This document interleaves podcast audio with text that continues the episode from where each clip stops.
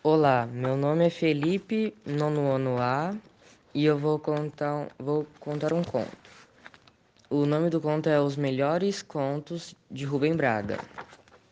O conto que eu vou contar é O Rei Secreto de, de França. Em Paris há coisas que a gente não entende bem, pois houve reis, imperadores e revoluções, de maneira que acontece, por exemplo, que no túmulo de Maria Antonieta não tem Maria Antonieta. Mas este é o verdadeiro túmulo de Maria Antonieta, dizia o velho guarda. Acontece que logo depois de executada ela foi enterrada em, um certo lugar. Mais tarde, retiraram seu corpo e lhe deram sepultura de honra. Mas, de, mas depois as coisas viraram de maneira que o homem estava distraído. Olhava o relógio, não ouvia o que lhe dizia o velho guarda. Era primeira, era primavera em Paris. Era primavera no mundo. Era primavera na vida. E havia ali perto uma pequena rua tranquila com um velho casarão discreto onde chegaria algum alguém dentro de meia hora. Meia hora ainda. O homem suspirava olhando o relógio, contemplando vagamente o túmulo, ouvindo silvos de trens, de trens para os lados de Gare de Lyon e vagos pios de pássaros nas árvores. O guarda se calará. Se calara. Ma muito bem. Reis mortos, reis postos, os franceses outrora tinham reis chamados Luíses, numerados e rainhas cortesões, cortesãs. Frases de espírito, revoluções, finesse e tudo isto lenta, lentamente foi permitindo a formação de criaturas como aquela velha concierge de cabelos brancos e gargantilha alta, solene como uma imperatriz que já conhecia o casal, Diamantes dizia. O 14 não é. Vou ver se está no livro o 14.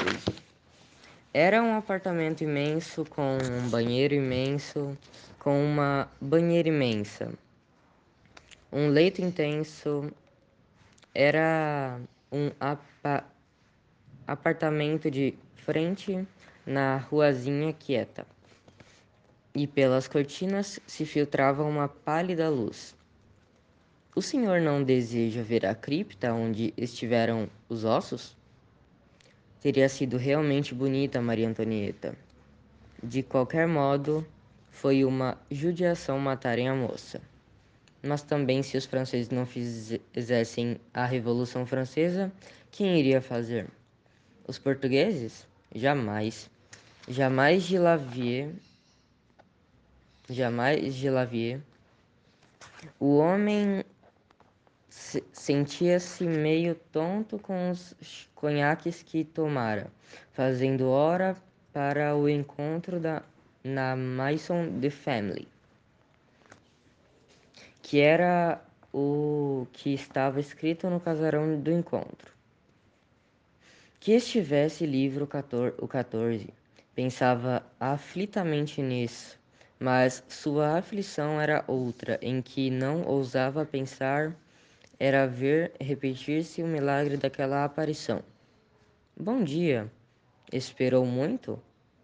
A mais fina e bela mulher da França saltaria de um, de um velho táxi escuro com seu vestido leve, primavério.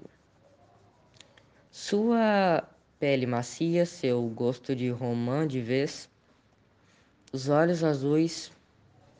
Ah, foi preciso muito luxo como esse de matar rainhas, para se produzir uma graça tão alta. E esse milagre extraordinário, essa fantasia de vir ao seu encontro, e ele, e ele então se sentia o rei secreto da França. Não é verdade que uma vez ao entrarem em uma ponte, em um carro puxado a cavalo, a brisa jogara sobre suas cabeças, de um ramo alto, uma chuva de flores rei coroado, mas na França, país perigoso, França, aqui se matam reis. De, de súbito, viu que era tarde, deu um dinheiro ao guarda, ao guarda.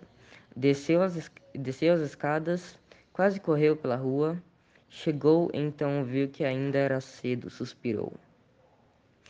E se ela não viesse? Não pudesse ouvir, não pudesse vir ou não quisesse vir, que, que fazer com ela na que fazer com ela rua quieta?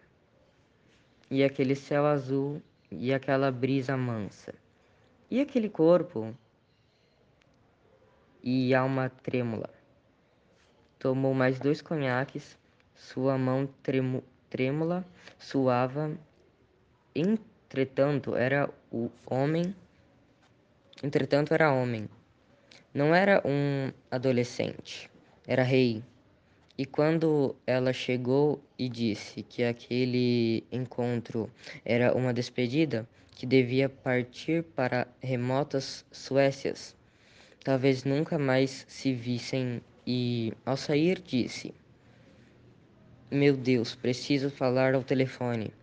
E então, quando ele se afastou e ele entregou a chave do, do 14 à velha concierge e lhe, e lhe pagou em dobro o apartamento, já que era a última vez. A última vez. Senhor, disse a dignitária de altas gargantilhas, agradecendo.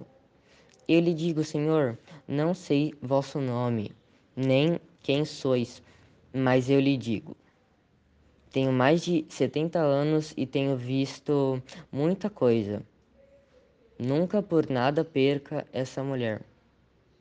É a mais linda da França e do mundo. O senhor tem sorte. Senhor, roube, faça tudo, mas não a perca nunca, nunca. Quando ela saiu da cabine de telefone, o táxi estava na porta e foi apenas o tempo de lhe beijar a mão. Mal se, olha, mal se olharam. Ele entrou no feio carro alto e escuro. Tinha tanta pressa e chorava a futura rainha de Suécia, das, das distantes Suécias e Noruegas do nunca mais. ¿Un pachamama?